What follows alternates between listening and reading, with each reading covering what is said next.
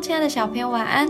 我是小恩姐姐，让我们一起来听上帝爸爸的话，一起来向他祷告。诗篇四十三篇三到五节，求你发出亮光和真实，好引导我，带我到你的圣山，到你的居所，我就走到神的祭坛，到我最喜乐的神那里。神啊，我的神，我要弹琴称赞你。我的心啊，你为何忧闷？为何在我里面烦躁？应当仰望神，我还要称赞他。他是我脸上的光荣，是我的神。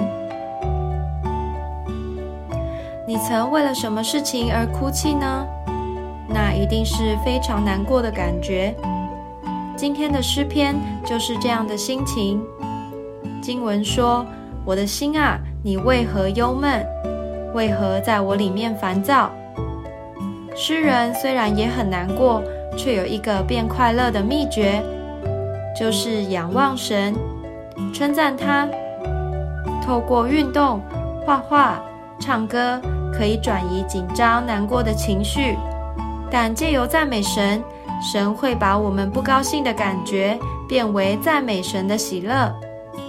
这可是最棒的抗忧妙方哦！坏情绪就像乌云，但赞美是喜乐的风，能吹开乌云，让阳光再次的照进我们的心里。我们何时赞美，烦恼就何时抛开，困难忧愁都只是暂时的，但爱我们的神是永远与我们同在的哦。我们一起来祷告。